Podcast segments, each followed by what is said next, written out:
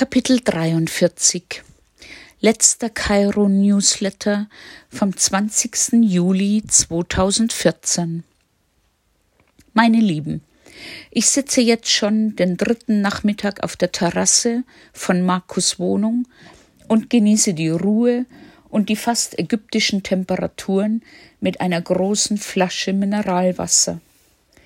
Ursprünglich wollte ich mich noch aus Kairo melden, aber die Zeit war so schnell vorbei und der Tag unserer Abreise kam, ähnlich wie Weihnachten, dann doch ganz überraschend.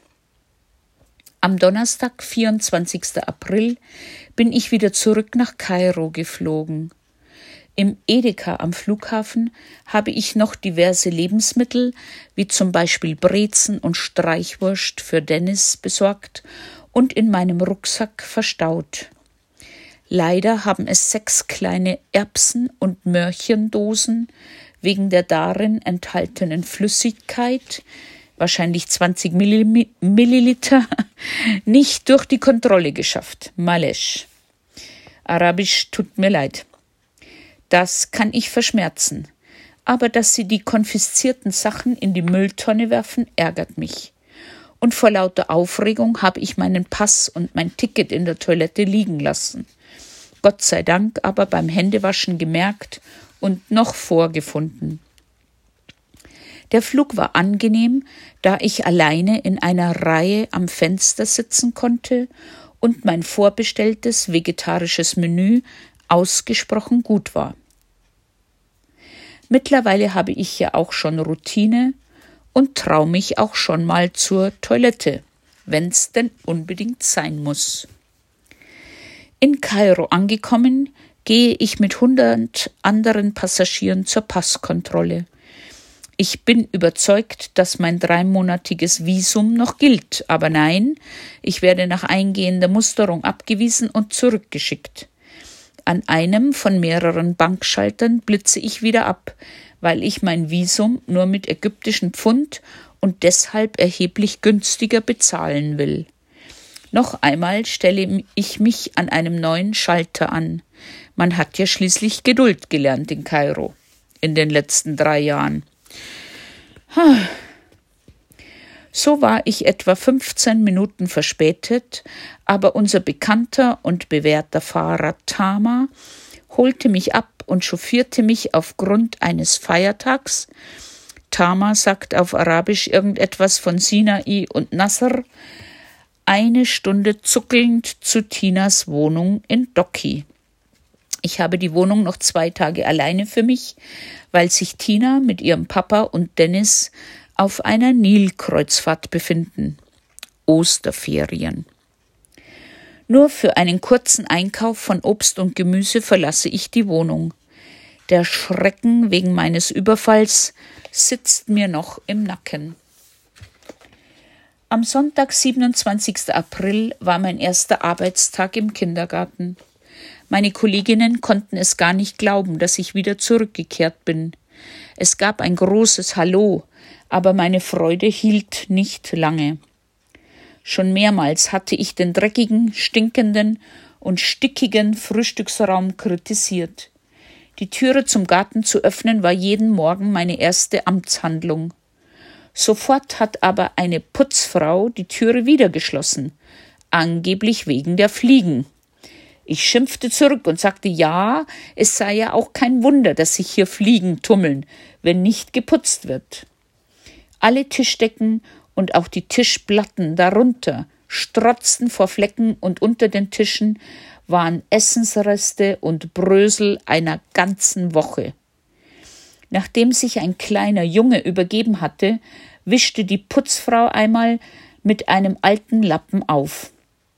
Auch am nächsten Tag waren diese Schlieren immer noch auf dem Boden zu sehen, der Beweis dafür, dass nicht jeden Tag nass gewischt wird.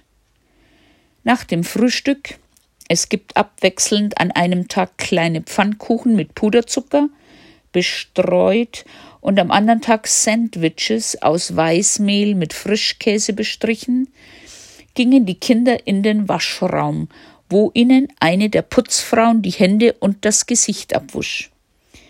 wenn sie denn nicht gerade irgendwo ratschte oder noch schlimmer, auf einem Hocker saß und eingedöst war. Meine zweite Amtshandlung bestand darin, die Plastikspielgeräte von der Sonne, morgens um 11 Uhr bereits 34 Grad, in den knappen Schatten zu schieben. Dafür hatte aber keiner außer mir Verständnis. Die Kinder würden schon merken, dass die Rutsche zu heiß sei und dann woanders spielen. Einige Zeit vorher hatte ich beobachtet, wie eine Wand eines Plastikhauses mit einem riesigen Knall nach innen stürzte. Nicht daran zu denken, wenn zu dieser Zeit Kinder im Haus gespielt hätten. Daraufhin stellte unser Hausel Hassan das Teil wieder auf und das war's dann auch. Hinter dem Kindergarten, wo es vormittags noch schattig war und es eine Grasfläche gab, durften die Kinder nicht spielen. Dort standen die noch baufälligeren, ausgemusterten Spielgeräte und der eingezäunte Pool. Auf meine Frage, wann denn endlich Wasser eingelassen wird und die Kids planschen können, sagte man mir am 1. Juni. Es sei noch zu kalt. An diesem Sonntagabend habe ich einen Anruf aus München erhalten von einer Frau T., die Schwester unserer Nachbarin im bayerischen Wald. Bei meinem Rückruf stellte sich heraus, dass sie für eine gute Freundin eine Betreuungsperson sucht. Diese lebe in einer 134 Quadratmeter Wohnung in München Sollen, sei psychisch labil und habe Parkinson und ich sollte sie rund um die Uhr betreuen. Ich würde ein schönes Zimmer bekommen und hätte auch mal ein paar Stunden frei, weil sie, Frau T., dann mit ihrer Freundin spazieren gehen würde. Ich sagte ganz vorsichtig, ich hätte so etwas schon in der Schweiz gemacht und dabei festgestellt, dass ich lieber mit Kindern arbeite. Sie aber plappert immer weiter. Die Frau wäre sehr angenehm und hätte gewisse Ansprüche, die eine Polin nicht erfüllen kann, wie zum Beispiel die deutsche Sprache, gebildet und belesen, an Kunst, Geschichte und Musik interessiert, und deshalb hätte mich meine Nachbarin wärmstens empfohlen. So, so, denke ich. Sie fragt mich direkt, was ich mir denn so an Verdienst vorstelle. Ich sage ihr, ich hätte fixe Kosten wie meine Miete im bayerischen Wald, Krankenkasse, Versicherungen, Handy. Sie sagte, der Sohn von Frau P., der Betreuungsperson, wohne in Hamburg und er müsste sich erst wegen Pflegestufe und dergleichen erkundigen. Sie würde ihm aber sagen, dass sie jemand Passenden gefunden hätte. Auf meine Bremsversuche ging sie nicht ein. Ich sagte, ich sei erst ab 6. Juli wieder in Deutschland, und wenn sie bis dahin noch niemand gefunden hätte, wäre ich bereit, mich mit ihnen beiden zu treffen. Sie meinte, das wäre gut. Dann könnte ich ja gleich am 6. Juli nach München kommen. Nein, erst in der folgenden Woche wehre ich mich. Sie sprudelt ohne Unterlass. Sie sei ja jetzt so froh, dass sie mich gefunden hätte. Ich sollte mich ja auch um den Haushalt kümmern. Zu Deutsch, es sind 134 Quadratmeter zu putzen. Mit Frau P. kochen und spazieren gehen. Und wenn sie stürzt, könnte ich sie aufheben, weil sie nur 45 Kilo wiegt. Ich war dann aber doch noch so frei und habe ihr von dem Polen erzählt, der den Nachbarn meiner Mama für monatlich 2000 Euro betreut. Ich sagte ihr, dass ich weiß, dass polnische Frauen 1200 bis 1500 Euro netto bekommen für rund um die Urpflege. Ja, aber sie wollen aber keine Polin, weil mit denen kann man sich ja nicht austauschen. Jetzt muss ich an dieser Stelle einflechten, dass meine Nachbarin im Bayerischen Wald und Frau T. aus Kolumbien kommen und die zu betreuende Person aus Guatemala. Wir sind so verblieben, dass ich mich nach meiner Rückkehr bei ihr melden wollte. Insgeheim hoffte ich, dass sich dieses Angebot vielleicht irgendwie in Luft aus auflöst. Aber leider nein, dazu später mehr. Meine Kindergartentage wurden jetzt unregelmäßig von zwei Nachhilfestunden verlängert, denn in der Vorschule dieser Mädchen stand die Schuleignungsprüfung an. Mit Karma hatte ich es einfach. Wir spielten Mensch ärger dich nicht, Memory, Schwarzer Peter, sangen Lieder und ich las Geschichten vor. Mit Aisha hatte ich es schwerer. Sie spricht zwar besser Deutsch, will aber immer das Sagen haben. Die Stunde ist ein ständiger Kampf, fast genauso wie vormittags mit ihrem chronisch übermüdeten Bruder Timo und ihrer bockigen, aber süßen Schwester Kadisha.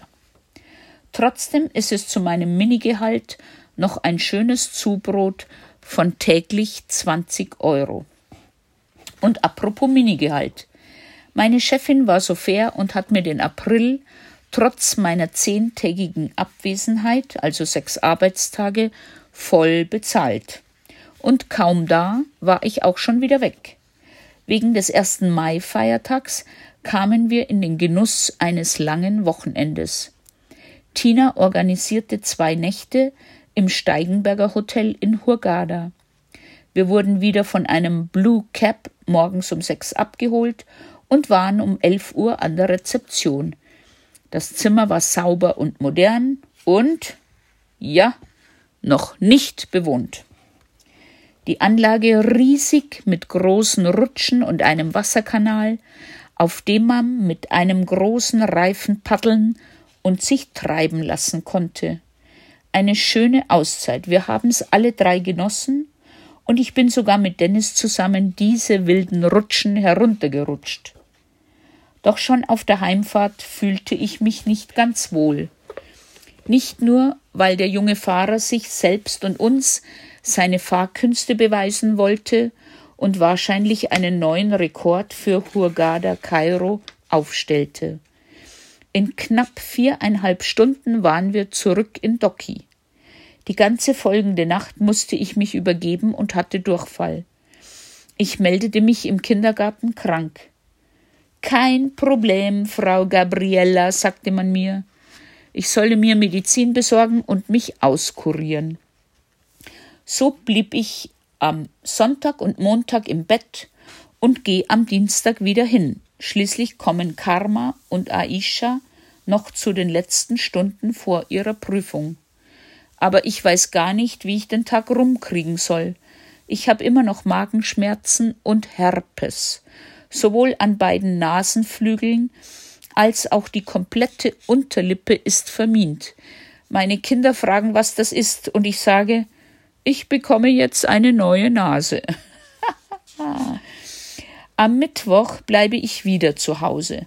Meine Assistentin Dina beschwichtigt mich am Telefon. Das sei alles kein Problem. Momentan wären eh nur vier Kinder da und überhaupt sei gleich Wochenende. Aber meine Nachhilfe, aber meine Nachhilfeschülerinnen, sage ich, sie schlägt vor, ich solle doch nur zu den Nachhilfestunden kommen und sonst zu Hause bleiben. So mache ich es dann auch. Am Mittwoch geht alles gut, aber als ich am Donnerstag um 15.30 Uhr mit Karma anfangen will, stürmt meine Chefin ins Zimmer und sagt ganz aufgebracht auf Englisch, ich solle sofort in ihr Büro kommen. Ich sage, ich hätte jetzt Nachhilfestunde und danach würde ich kommen. Mit rotem Kopf rauscht sie ab und ich frag mich 60 Minuten, was das sollte. Und das sagt sie mir dann richtig wütend. Sie verstehe nicht, warum ich mich krank melde, dann aber zu den Nachhilfestunden kommen würde. Und sie würde schon eine Woche auf meine Reports warten. Das ist eine zweiseitige Beurteilung für jedes Kind, immer am Monatsende für die Eltern zu erstellen. Ich schildere alles aus meiner Sicht und in bestmöglichem Englisch. Von Reports hat mir noch nie jemand etwas gesagt.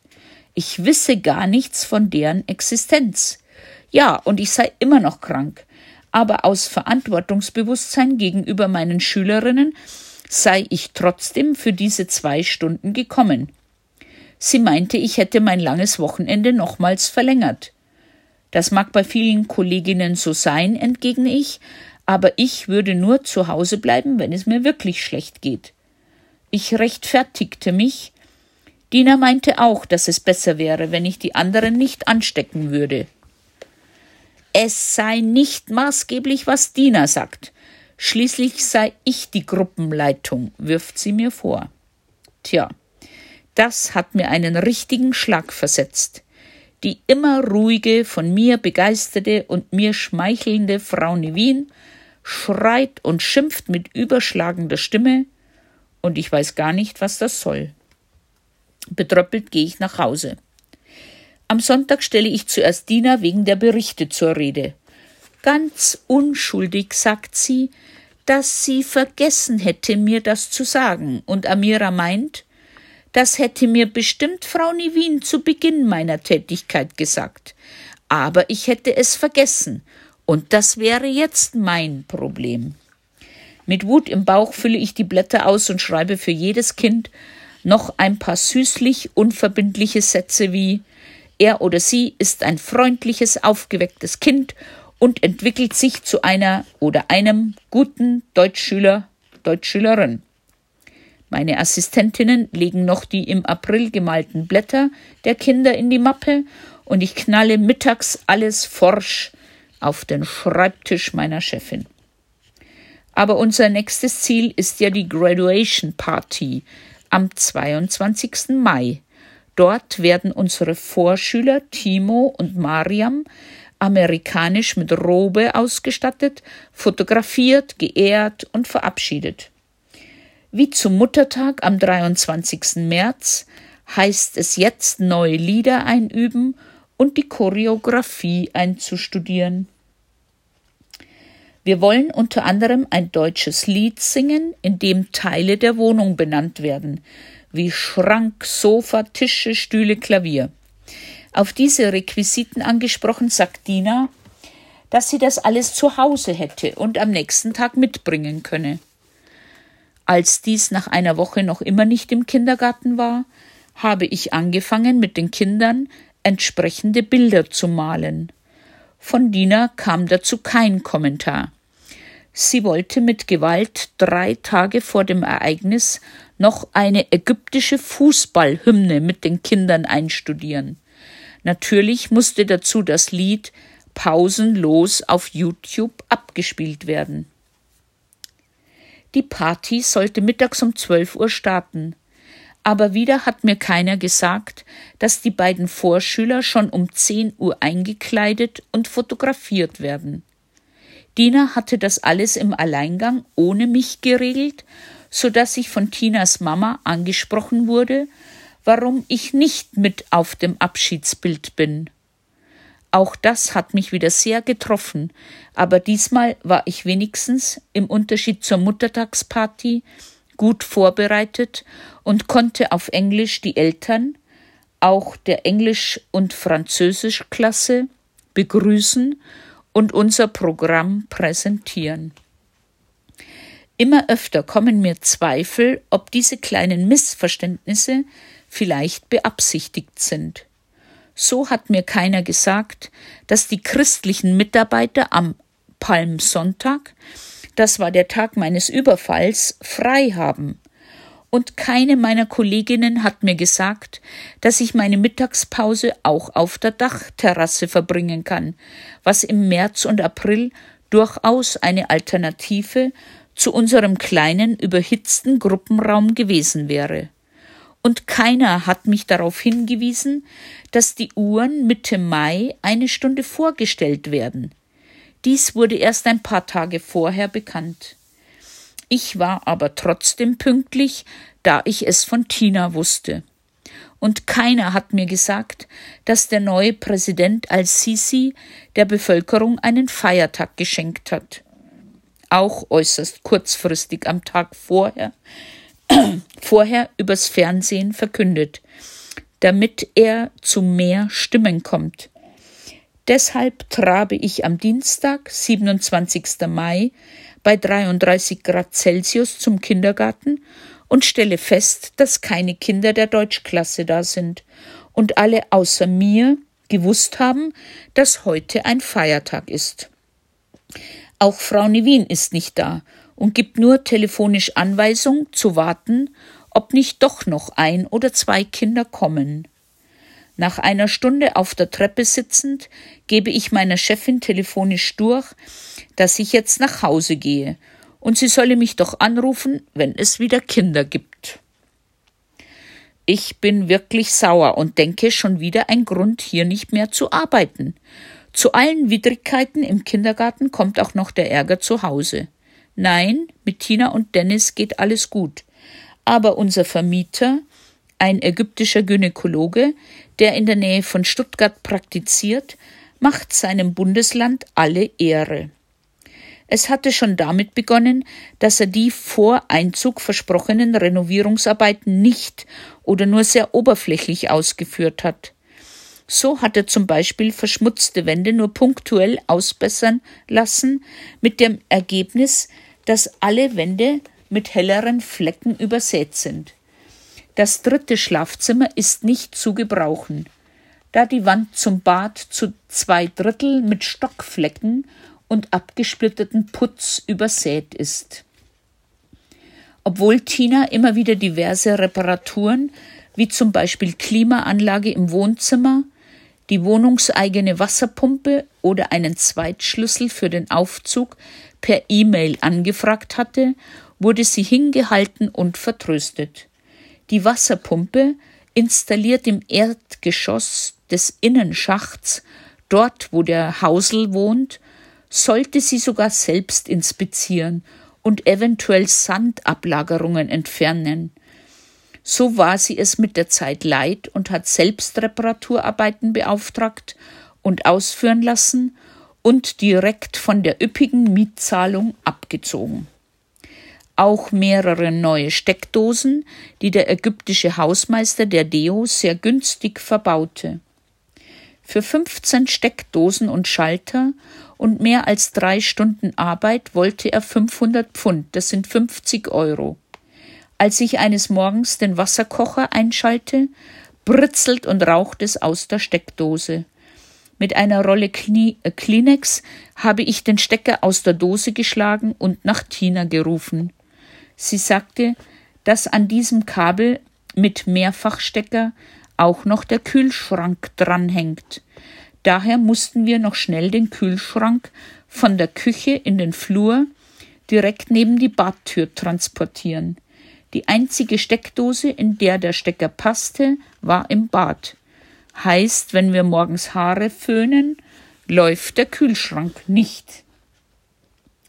Nach der Mietreduzierung für die Steckdosen erhielt Tina eine E-Mail vom Vermieter. Die Anschaffung der Steckdosen sei unnötig gewesen. Will gar nicht wissen, was passiert wäre, wenn die Steckdose in unserer Abwesenheit verschmurgelt wäre. Und wenn sie sich aufgrund der Mängel nicht wohlfühle in der Wohnung, so sollte sie sich doch eine andere suchen. Tja, das war für Tina ein schwerer Schlag und so beschloss sie noch sechs Wochen vor Schulende eine neue Wohnung zu suchen. Ergebnis mehrere Tage, viele Stunden, etwa 15 Wohnungsbesichtigungen und drei Makler später mussten wir einsehen, dass für eine Mietdauer von zwei Monaten keine akzeptable und vor allem bezahlbare Wohnung zu finden war. Wieder mussten wir feststellen, dass der Mietpreis auf, aufgrund unserer Staatsangehörigkeit durchaus mal das Vierfache der ortsüblichen Miete betragen sollte. Das Positive an der Aktion war, dass Tina schon unsere Habseligkeiten vorsortierte und verpackte und sie jetzt mit Erschrecken sah, was sich im Laufe von drei Jahren an Hausrat und Kleidung angesammelt hatte. Jeder von uns dreien hatte zwei Koffer, 23 Kilo Gepäck frei. Tinas Joker, ihr Bruder oder ihr Papa konnten uns nicht mehr besuchen, und so wurde jeder Gegenstand in die Kategorie mitnehmen oder dableiben äh, klassifiziert. Nicht schwer auszudenken, dass da unter uns dreien keineswegs Übereinstimmung herrschte. Was für Dennis mitnehmenswürdig war, wie zum Beispiel riesige Plakate, Zeichnungen, Fußbälle ohne Luft und natürlich Steine und Muscheln wurde sofort von Tina oder mir wieder auf den Berg Dableiben umgelagert. Und deshalb sind bei insgesamt vier Personen, Daniela, Sebastian, Maxine und Tama, zum jetzigen Zeitpunkt noch diverse Schachteln mit Büchern, Hausrat, Töpfen, Geschirr, Koffer mit Wäsche, Plastiksack mit fünf Kopfkissen, Spannbetttücher, Garderobenständer, Wäscheständer, Wurfzelt, Schlafsäcke, Wolldecke, Grill und eine große Matratze eingelagert und warten auf ihre weitere Bestimmung. Meine Überlegung sollte ich bis Ende August hier in Deutschland keine Arbeit finden und danach sieht es ganz aus, würde ich nochmal nach Kairo fliegen und wieder in einem Kindergarten oder einer Schule Deutsch unterrichten. Aber noch bin ich zuversichtlich. Ende Mai bin ich mit Tina und Dennis das erste Mal wieder Taxi gefahren. Wir waren am Stoffmarkt, um, um uns nochmal einzudecken. Tina wollte noch ein paar Sommerkleider nähen lassen für ihre diversen Abschiedspartys. Auch ich habe zwei Baumwollstoffe zum Schneider und als Vorlage ein ärmelloses Kleid mitgegeben. Wir sollten je Kleid 250 Pfund, also 25 Euro bezahlen, was ich schon ganz schön happig fand. Als wir die Kleider nach eineinhalb Wochen und zwei Anproben abholten, hatte sich der Preis je Kleid auf 350 ägyptische Pfund erhöht. Ich weiß und gebe auch zu, dass eine sachliche, ruhige Beschwerde, zumal auch noch in englischer Sprache, nicht mein Ding ist. Während Tina schon ihre Geldbörse öffnet, fange ich mit der Kopftuchprinzessin eine hitzige und laute Diskussion an. Ich verstehe nicht, warum ein einmal vereinbarter Preis plötzlich nicht mehr gilt und dieser auch keineswegs gerechtfertigt ist. Von vier Kleidern hat nur eins einen Reißverschluss, keines hat Knöpfe oder Futter oder andere Raffinessen oder erhöhten Aufwand. Es ist einfach wieder nur, weil wir Ausländer sind und wir uns das offenbar locker leisten können, meinen die. Fast alle Ägypter gehen davon aus, dass wir Ausländer Millionäre sind, und wahrscheinlich sind es auch sehr viele grad wenn ich an die vielen Russen denke. Dutzende Male habe ich den Satz gesagt, If I would be a millionaire, I would be at the Bahamas. And be sure, not in Kairo.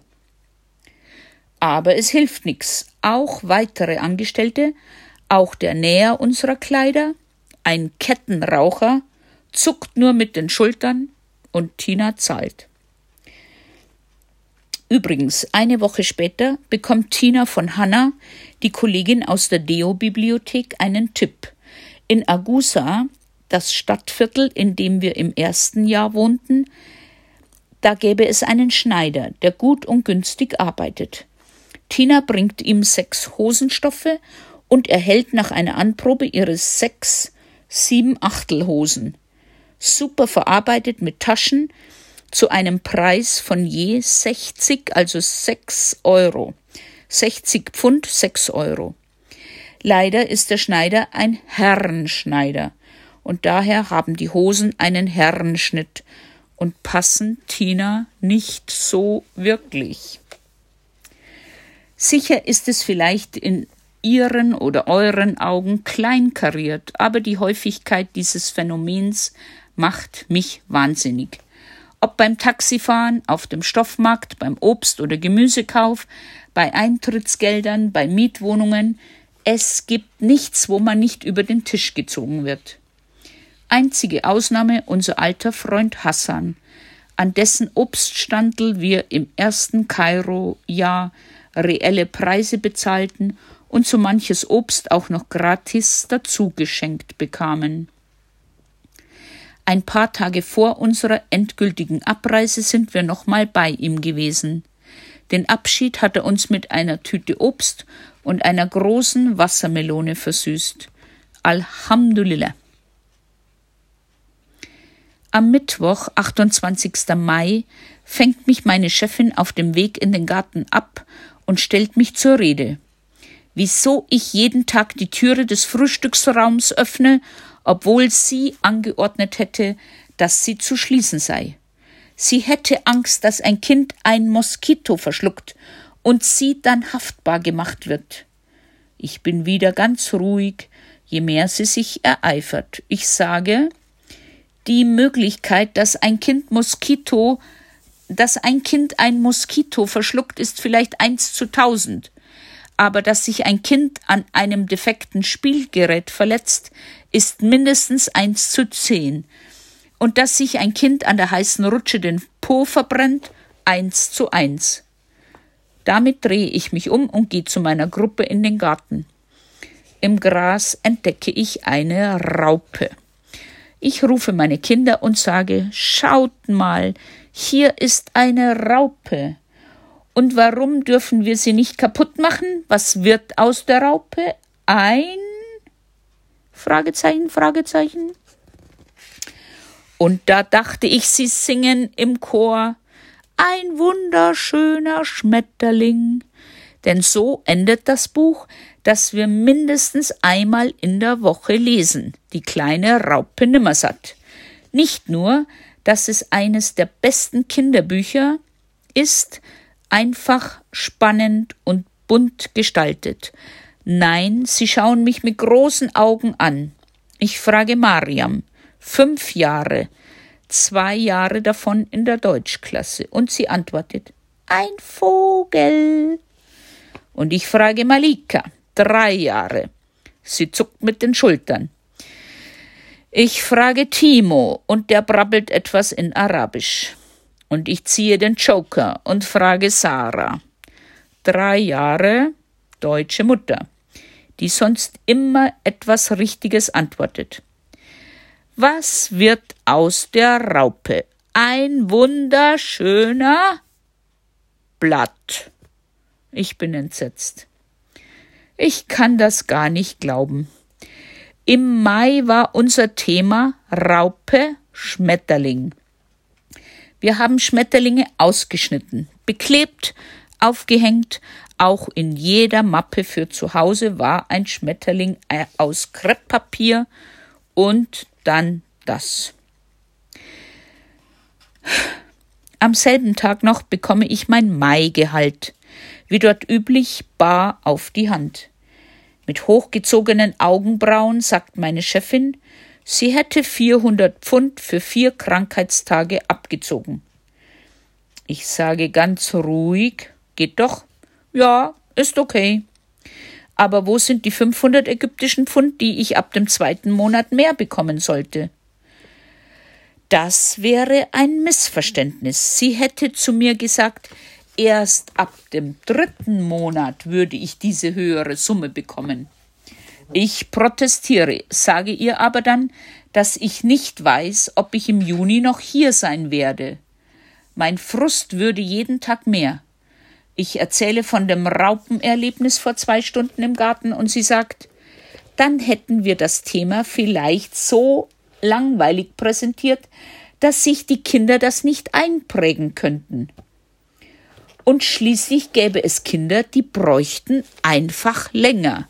Ja, zum Beispiel ägyptische. Dummerweise fragt sie, sonst noch was? Und ich sage, dass die Zusammenarbeit mit Dina auf Null geschrumpft wäre, und es käme mir vor, als ob sie mich ganz bewusst übergehen oder boykottieren würde. Sie erwidert, dass das mein Problem wäre, ich müsste Dina in ihre Schranken weisen. Sie, Dina, hätte das auch bei meiner Vorgängerin Daniela so gemacht. Während sie nebenbei irgendwelche Zettel sortiert, fragt sie mich über ihre Brillengläser hinweg, ob ich zum neuen Schuljahr ab September wiederkommen würde. Ich sage definitiv nein. Und außerdem interessiert es sowieso niemand, ob ich da bin oder nicht. Jeder macht das, was er will. Darauf keine Antwort. Ich verlasse ihr Büro und habe innerlich schon meinen Entschluss gefasst. Da wieder Monatsende ist, habe ich nochmals die Beurteilungen für die Kinder in Englisch zu schreiben. Aber diesmal bin ich nicht so gnädig. Ich habe diese Schönfärberei satt. Zu Timo. Seine chronische Müdigkeit und die damit verbundenen Launen verhindern eine gute Arbeit, sowohl für ihn wie die anderen Kinder und für uns Erzieher. Zu Leila. Nach längerer Abwesenheit, die Mutter schickt sie unregelmäßig, aber insgesamt nur ein bis zwei Wochen in, im Monat, müssen alle Regeln des guten Benehmens wieder neu eingeübt werden. Ein Fortschritt in der deutschen Sprache ist durch diese langen Unterbrechungen nicht zu erkennen. Zu Mariam. Auch nach zwei Jahren in der Deutschklasse ist sie noch nicht in der Lage, Anweisungen ohne arabische Übersetzung zu befolgen. Während unserer Unterrichtsstunden passiv und lethargisch, im Garten dominant und rücksichtslos gegenüber anderen und so weiter. Ich war mir sicher, Frau Nevin lässt mich rufen und bittet um neue Statements. Aber von wegen, alle Mappen sind von ihr gegengezeichnet. Oder kann es sein, dass sie das alles gar nicht liest? Ich schöpfe wieder Hoffnung und beschließe doch noch im Juni zu bleiben. Am Sonntag haben wir unserem Hausel Hassan beim Einlassen und Reinigen des Pools beobachtet. Schätzungsweise 80 Zentimeter Wasser, im vorderen Bereich und einen Meter fünfzig im hinteren Bereich. Ich hatte meine meinen Plastikhummer dabei und ihn in das Becken geworfen. Die Kids hatten eine Riesengaudi, als Hassan mit einem Kescher den Hummer fischte und verkündete, es gäbe ihn zu Mittag. Deshalb haben sich die Kinder im hinteren Teil des Gartens aufgehalten und auch die maroden Klettergerüste benutzt. Dabei ist Sarah, die sehr klein und zierlich ist, mit dem Kopf zwischen zwei Streben in etwa 1,50 Meter Höhe hängen geblieben. Ihre Hände und ihr Körper zappelten in der Luft.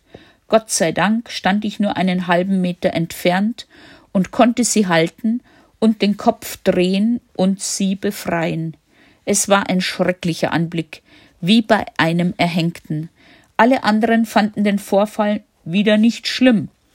Ich aber habe Nicole, Sarahs Mutter, beim Abholen darüber berichtet. Denn schließlich war auf Sarahs Stirn ein unübersehbarer roter Fleck.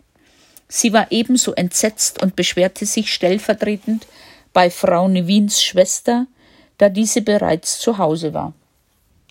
Am nächsten Morgen, Montag, 2. Juni, empfängt mich Amira mit ihrer Kleinmädchenstimme. Frau Nivin ist sehr wütend, weil du das gestern Frau Nicole erzählt hast. Und schon werde ich in den Garten zum Corpus Delicti zitiert und muss mich bei meiner Chefin erklären. Nein, sagt sie, das sei gar nicht so gefährlich. Gib dem Hausel 200 ägyptische Pfund, damit er ein Brettel besorgt, um diese Lücke zu schließen. Ich zeige ihr, grad mit Fleiß, noch die anderen Baustellen und sage bitterböse. Hier ist alles gefährlich, einschließlich das Türl zum Pool, das von einem halbwegs intelligenten Kind jederzeit geöffnet werden kann. Sie lässt mich stehen und rauscht ab. Und da naht auch schon der nächste Ärger. Nach dem Frühstück und Händewaschen sagt Amira ganz unschuldig lächelnd Ich gehe jetzt mit Dina und den beiden Vorschulkindern zum Schwimmen. Du passt auf die anderen fünf auf. Hä? Was? Wer hat hier das Sagen? Und wieso soll ich auf die anderen aufpassen? Geht's noch? Amira erschrickt ob meiner Explosion und sagt ganz kleinlaut Ja, ist gut, Frau Gabriella, dann kommst du auch mit. Ich bin wieder mal ratlos. Entweder sind sie so doof und können das, was sie meinen, nicht auf Deutsch sagen, oder sie verstehen noch immer nicht, um was es geht. Nachdem Amira und der ägyptische Schwimmlehrer, ein älterer Typ, ungefähr so wie Harald Schmidt verzweifelt versuchen, die hysterisch schreiende Mariam ins Wasser zu locken und Timo auf und nieder springt, dass es grad so spritzt, kommt Dina mit der kleinen Kadisha und den zweijährigen Zwillingen. Khadisha hatte sie eine Plastikbadehaube aus den 70ern aufgezwängt, um sie ihr gleich wieder an der Dusche, natürlich unter furchtbarem Geschrei, abzunehmen. Schließlich müssen alle vorher kalt abgeduscht werden. Na danke, da hätte ich auch keine Lust mehr. Also, von jetzt fünf Kindern im Schwimmbereich schreien vier wie am Spieß und auch nur zwei sind zu einem Wasserkontakt zu bewegen. Die restlichen drei Kinder und ich amüsieren uns draußen hängend am Maschendrahtzaun. Derweilen sich Dina, die schon seit Tagen kein Wort mehr mit mir spricht, auf einem Stuhl in der hintersten Ecke des Poolbereichs verzogen hat, selbstverständlich ihr Handy in der Hand. Ja gut, denke ich, auch das geht vorüber, und so ist es dann auch. Die nächste Gruppe, die Französischkinder kommen. Das sind etwa zwölf, und während ich noch beobachte, wie der Schwimmlehrer mit einem Kind für Fotos einer Erzieherin posiert, fällt mir auf, dass ein Mädchen hinter ihm schon sehr lange taucht. Zu lange, wie mir scheint. Ich fang an zu schreien, und da entdeckt auch Harald das Kind, hebt es hoch, schüttelt es und küsst es auf die Wange und setzt das nach Luft schnappende Mädel wieder an den Beckenrand. Ich dreh mich um und sag zu mir selbst, zu mir selbst, die haben sie ja nicht alle. Was kommt denn jetzt als nächstes? Wir versammeln uns wieder im Gruppenraum und nachdem ich die Klimaanlage eingeschaltet habe, wird sie sofort von Amira wieder ausgeschaltet. Die Kinder haben nasse Haare. So sitze ich geschmort im eigenen Saft und auch innerlich kochend auf meinem Plastikstuhl bei geschätzt 33 Grad Innentemperatur und über 40 Grad draußen.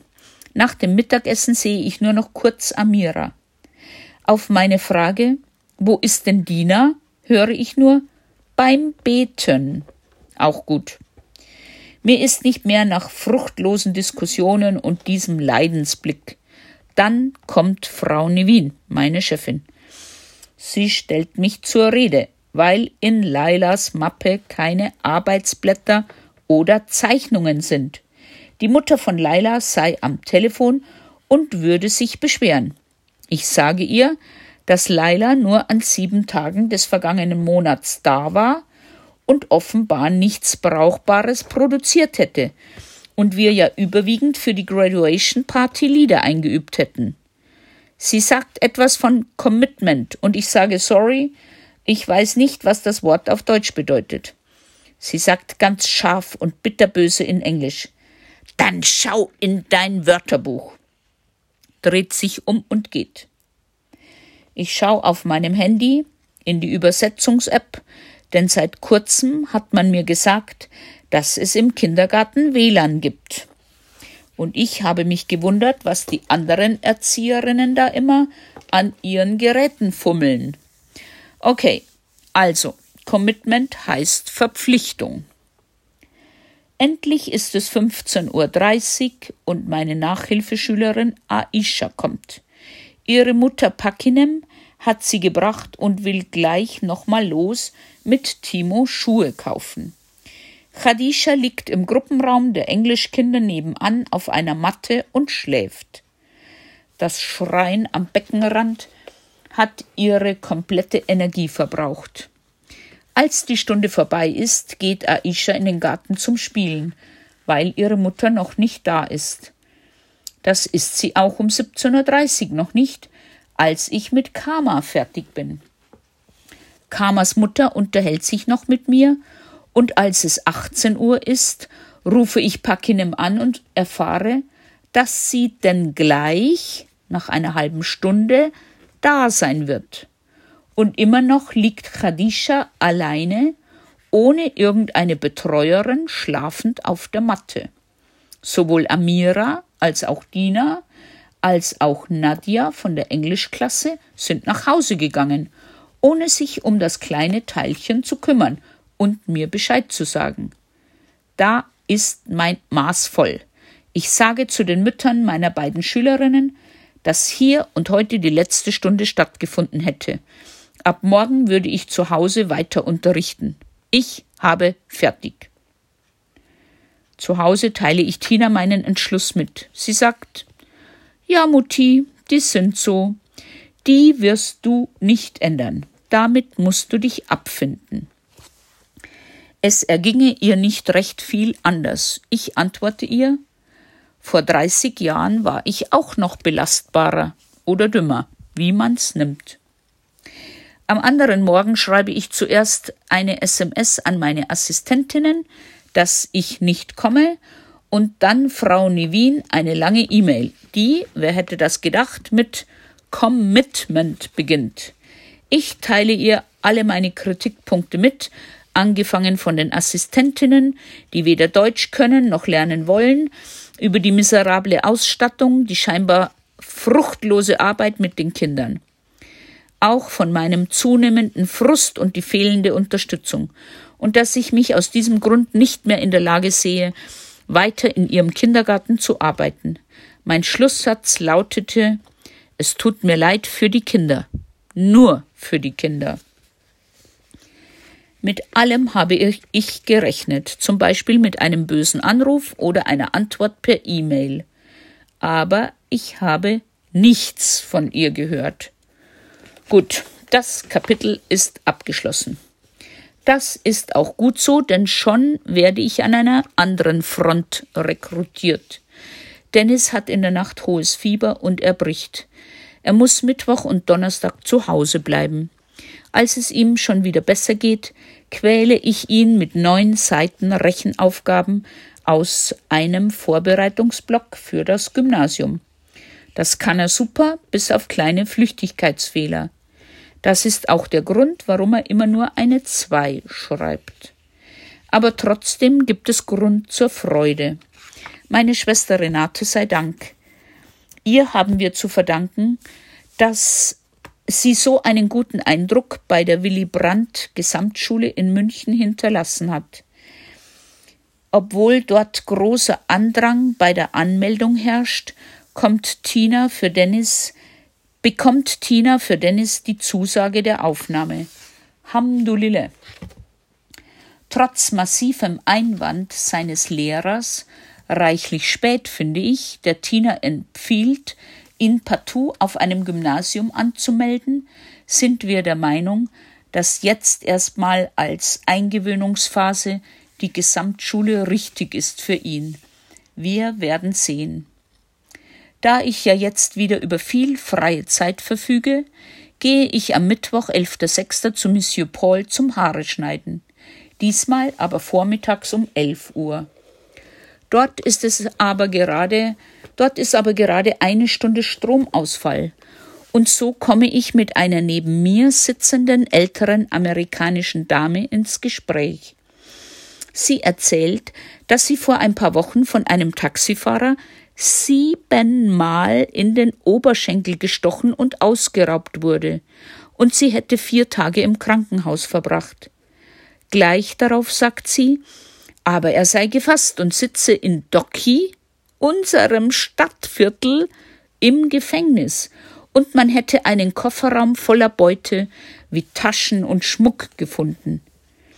Ich schnapp nach Luft, ich kann es nicht fassen. Ich frage nach und erzähle ihr mein Erlebnis. Sie sagt, ja sicher, das ist der gleiche Kerl, und ich solle doch in Docki zur Polizei gehen und nach meinen Ringen fragen. Sie macht sich aber darüber lustig, dass ich dem Räuber bedeutete, dass mein Geld nicht in meiner großen Einkaufstasche, sondern in der Hosentasche sei und ich es ihm bereitwillig ausgehändigt hätte. Ich finde das total unverschämt, sage er, dass nichts so wertvoll wäre wie mein Leben und ich ihm meine 250 ägyptischen Pfund selbstverständlich gegeben hätte. Vielleicht wäre ich ja im Gegensatz zu ihr, deshalb mit nur einem Stich in den Arm davongekommen. Sie kichert weiter. Das Gespräch ist für mich beendet und ich drehe ihr demonstrativ den Rücken zu. Tina hat keine Zeit und so begleitet mich Dennis am späten Nachmittag zur Polizei. Ich bin so angespannt, dass ich nicht realisiere, dass das Taxi des Täters vor der Polizeiwache am Straßenrand steht. Es ist staubig, dreckig und die Reifen sind platt. Laut Dennis zerschossen. Zuerst werden wir ins Untergeschoss geschickt. Schon vom Treppenabgang aus sieht man in einen Metallkäfig, der eine Zelle sein soll und in dem ein Häftling steht.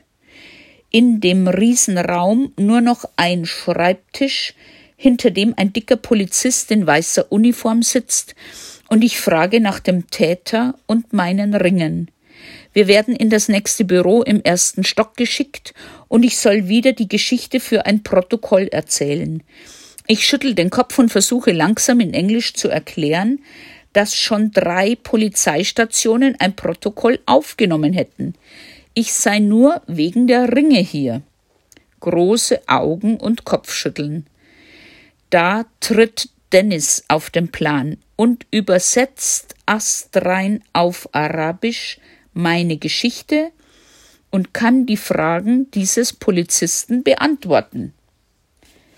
Ich und auch die anderen Anwesenden sind schwer beeindruckt. Sie sagen, na also, geht doch, lachen und teilen mir mit, dass sie mich anrufen am nächsten Tag und ich müsste den Täter identifizieren. Ich frag, muss das sein? Dann geht einer mit mir und Dennis zum Taxi am Straßenrand. Er sperrt die Beifahrertür auf und mir wird ganz schlecht. Ja, ich erkenne den Schalthebel in T-Form, das Tableau, das den Musikrhythmus anzeigt, die vielen Anhänger, Spiegel und die bunte Seitenverkleidung. Das Taxi sieht aber dreckig und heruntergekommen aus und bei weitem nicht so luxuriös, wie ich es in Erinnerung hatte. Total absurd. Er hatte einen Aufkleber vorne an der Windschutzscheibe, in Form eines kleinen Autonummernschildes, auf dem in Deutsch stand Frauenpower. Das stammt sicher von einem der Opfer nach mir. Ich bin entsetzt und ich habe Angst, ihm gegenüberzustehen. Aber ich denke, er soll nur sehen, dass ich stark bin und je mehr Frauen ihn identifizieren, desto höher wird seine Strafe ausfallen. Die Polizisten sagen, er hat mit mindestens 15 Jahren zu rechnen. Wir gehen wieder zurück ins Gebäude, Dennis geht neben mir und streichelt meinen Rücken. Im Büro zeigen sie mir das gleiche Bild auf einem Handy, das sie mir schon in der Tatnacht gezeigt hatten. Ich schüttel wieder den Kopf und Dennis fragt auf Arabisch, ob ihm das Taxi gehört. Ja, das sei der Täter. Ich kann ihn immer noch nicht erkennen und wir gehen nach Hause. Den ganzen Donnerstag warte ich auf den Anruf des Polizisten. Auch am Freitag höre ich nichts. Am Samstag gehe ich wieder mit Tina und Dennis in die heruntergekommene Polizeiwache. Wir lassen Tina auch zuerst in den Keller und in den Käfig schauen. Diesmal stehen drei darin. Offenbar hohe Aufklärungsquote, lachen wir. Im ersten Stock gleiches Büro, andere Polizisten und ewig grüßt das Murmeltier. Die Geschichte beginnt wieder von vorne. Was ist wann und wo passiert? Wieder sagt Dennis auf Arabisch, um was es geht, und wieder fertige ich eine kurze Skizze von meinen beiden Ringen. Ja, der Täter sei hier, aber momentan könnte ich ihn nicht identifizieren. Sie würden nach meinen Ringen suchen und mich anrufen. Tina fragt ihn nach seinem Namen. Mohammed, wie sonst und seiner Telefonnummer. Dennis erklärt ihm, dass wir nur noch eine Woche in Kairo seien und es uns sehr wichtig sei, vor allem für seine Oma. Wir gehen nach Hause. Ich bin ziemlich desillusioniert. Kurz vor unserer Abreise nach Hurghada ruft Rascha, eine arabische Kollegin von Tina, bei Mohammed an. Er sagt, leider nichts gefunden. Egal, für den 20. Juni hat uns Monsignore Schrödel zu einem Abschiedsgottesdienst nach Babeluk eingeladen. Außer ihm und ein paar Ordensschwestern sind nur noch sieben weitere Personen da. Traurig, traurig auch, als Monsignore mitteilt, dass seine Stelle frei und nicht mehr besetzt wird. Er würde mit Datum 1. August in den Ruhestand versetzt. Trotz seiner Beteuerung sehen wir ihm an, wie ihn diese Entscheidung seines Heimatbistums Kardinal Lehmann schmerzt. Selbst ein Video auf YouTube mit vielen Protesten zu dieser Fehlentscheidung wird nichts am Entschluss ändern. Der sehr aktive Monsignore muss jetzt, auch seiner Gesundheit zuliebe, einen Gang zurückschalten. Wir, Dennis, Tina und ich, haben ihn immer sehr gemocht. Herzlich und mit Küsschen verabschiedet er uns. Ich wünsche ihm alles Gute und hoffe auf ein Wiedersehen, vielleicht bei einem Besuch in München.